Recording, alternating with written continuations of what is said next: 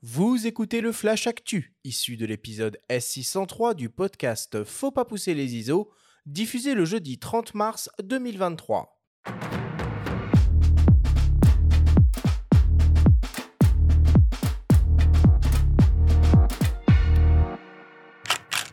Cette semaine, dans le Flash Actu, Sony lance un nouveau boîtier 24-36 mm, Canon annonce la septième édition de son programme étudiant pour les futurs photojournalistes et il vous reste encore quelques jours pour voter et désigner le prix du public du prochain Nikon Film Festival.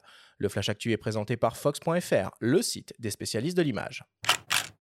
Sony vient tout juste de lancer un nouveau boîtier haut de gamme dans sa série ZV conçue pour la vidéo, le vlog et le stream. Le nouveau ZV-E1 inaugure pour la première fois sur cette série un capteur 24-36 mm de 12 millions de pixels stabilisé, le même que celui qui équipe l'incontournable A7S3.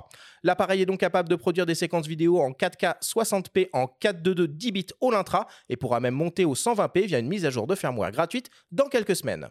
Le boîtier récupère la puce dédiée à l'autofocus dopée à l'intelligence artificielle et pour la 7R5 et offre une toute nouvelle série de fonctionnalités pour simplifier la vie des vlogueurs et des streamers et leur permettre de produire seuls des vidéos de grande qualité.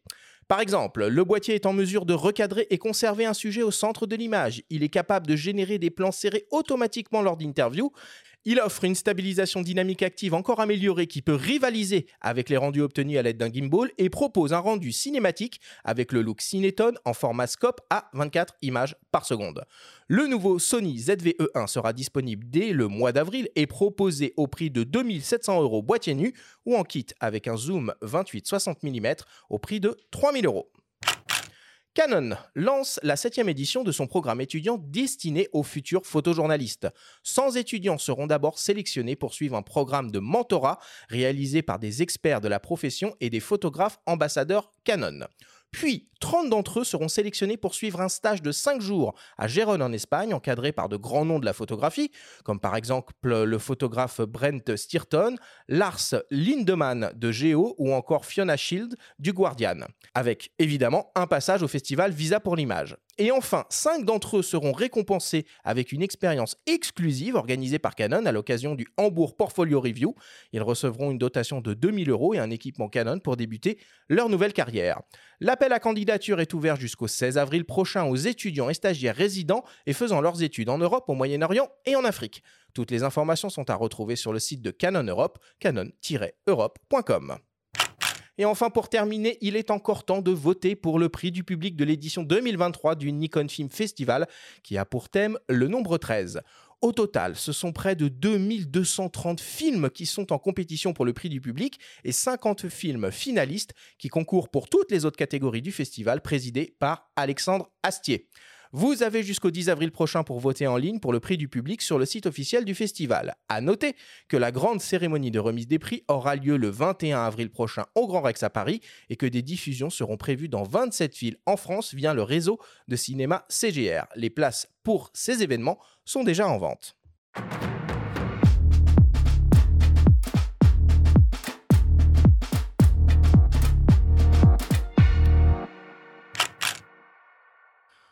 Bon, bah voilà, le 24-36 euh, qui arrive euh, sur euh, la série ZV, ça va faire du, vlog très très haut de gamme tout ça.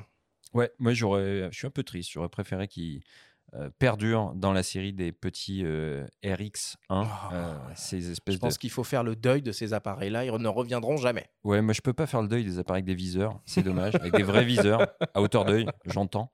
Maintenant, euh, bah, euh, ils suivent une tendance et donc ça doit marcher, hein, puisque ça suit les traces du ZV1, un petit compact euh, à capteur 1 pouce dédié au vlog. Donc, bon, bah écoute. on verra bien. Écoute, moi, j'ai vu, j'ai vu des, démonstrations là, de ces nouvelles fonctionnalités de, de tracking, recadrage, c'est ultra impressionnant. Bon, c'était que des démos filmées, il faudra voir ce que ça donne dans la vraie vie, mais si la promesse est tenue, ça risque un peu de, changer des choses et de simplifier grandement la vie de tous ces créateurs de contenu. Et le vlog, vous, c'est un truc qui vous botte en voyage? Enfin, c'est la vidéo de manière générale, d'ailleurs, c'est des fonctions que vous utilisez sur vos boîtiers ou pas trop? Le, le, vlog, c'est quoi? Ah oui, tu me rassures.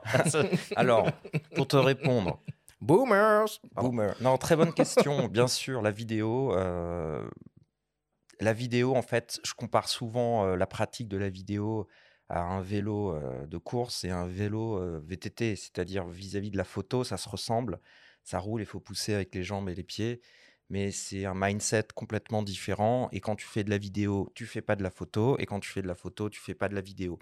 Et quand tu accompagnes, déjà que tu n'es pas là pour faire tes photos, alors tu es encore moins là pour faire ta vidéo.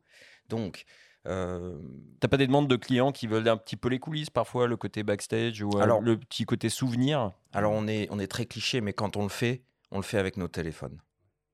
Parce que on a, on a besoin d'être disponible en fait pour euh, d'abord le moment qu'on vit avec les gens sur le territoire. Et on a aussi besoin d'être disponible ave- avec les, les personnes qui sont là. Et on a aussi besoin d'être disponible, nous, pour anticiper ce qui va se passer. Qu'est-ce qu'on va faire faire aux, gens Est-ce qu'on doit bouger La météo, etc. Il y a beaucoup de paramètres à prendre en, ligne de compte pour animer en fait un voyage. Et donc, on n'a pas le temps d'y penser parce que c'est vraiment une implication spécifique, la vidéo, qui est très différente, je trouve, de la photographie. Donc, si on pouvait, on le ferait. C'est super intéressant, tous ces formats vidéo. Euh, le vlog, c'est donc, euh, Jean-Michel, une, euh, c'est le blog, mais vidéo, c'est-à-dire des petites pastilles. euh, au lieu qu'elles soient écrites, elles sont faites en vidéo. Et donc, ça permet de faire des, euh, des- l'émergence, euh, si tu veux, d'un- d'une nouvelle, manière de s'exprimer. Et on le voit avec TikTok, par exemple. Euh, c'est un petit peu la plateforme du vlog. Donc c'est pas pour moi. bah, t'as pris ta petite leçon, hein, Jean-Michel, Non, non, mais ce attends, matin là. Tout le monde, il n'y a aucun souci, il n'y a pas de... Y a pas de... C'est simplement que de toute façon, comme on ne le pratique pas, on ne le connaît pas, et donc forcément, on a un avis limité sur, sur la question. Bon. Euh, moi, je voulais parler aussi d'une euh, assez triste nouvelle hein, qui a eu lieu il y a, il y a quelques jours.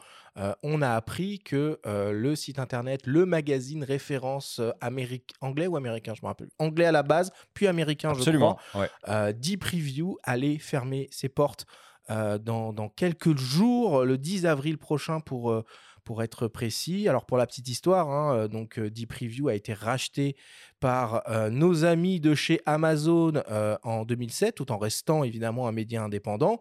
Et il semblerait que les équipes font partie de la grande vague de licenciements annoncée par le PDG d'Amazon en début d'année suite aux mauvais résultats euh, du groupe. Alors voilà, on peut se consoler quand même avec un tout petit truc, c'est que finalement les deux visages un peu vedettes de, de Deep Preview qui, qui animaient leur chaîne YouTube bah, ont la chance de pouvoir faire un transfert et rejoindre les équipes de Petapixel. Oui, il s'agit de, de Chris Nichols et Jordan Drake. hein. Euh, pour ceux qui les suivent, bon, il faut maîtriser un petit peu la langue euh, anglaise, c'est mieux hein, parce que les contenus sont pas sous-titrés. Euh, perso, moi j'étais plus friand des parties écrites du Mhm. site. Je trouvais les, les vidéos un brin superficielles, même s'ils sont très fun par contre, et c'est plutôt agréable à, à suivre. Mais les tests en longueur euh, faisaient référence, autorité, et c'est sûr que c'est un séisme dans le monde médiatique de la presse spécialisée photo. Ah, moi, il y a un truc qui va particulièrement me, manquer sur ce site, c'est Camera Timeline et Lens Timeline que j'utilisais quasiment toutes les semaines pour préparer les, émissions du podcast. Bon. Euh, Arthur, excuse-moi, est-ce que tu sais si les archives vont rester a vont- priori, elles ne vont pas Non. rester très longtemps. Ils ont annoncé, ouais, ça ils ont annoncé. euh, donc il y a, il y a un mot euh, assez, euh, on va dire concis, mais explicite de la part de l'administrateur actuel, qui invite même tous les contributeurs du forum qui ont publié des images sur le site à les récupérer d'ici euh, le 10 avril, parce que, ben, passé cette échéance, on peut penser que le site va être clôturé pour de bon. Et hélas, et tu as raison d'en parler parce que c'est super important, on n'aura plus accès à ces archives qui sont euh, bah, tout simplement un trésor pour tous les, les geeks euh, illuminés que nous sommes. Quoi. Après, on n'est pas à l'abri peut-être d'un rachat euh, du contenu de, de, de- de dernière minute, mais bon, en tout cas, on n'a pas d'informations. Est-ce que Petapixel pourrait rapatrier tout ça? Ce serait, Ah, ce ce serait serait bien. formidable. Ah, ce serait bien. Maintenant, bon, c'est- plutôt dans les mains d'Amazon. hein. Ouais.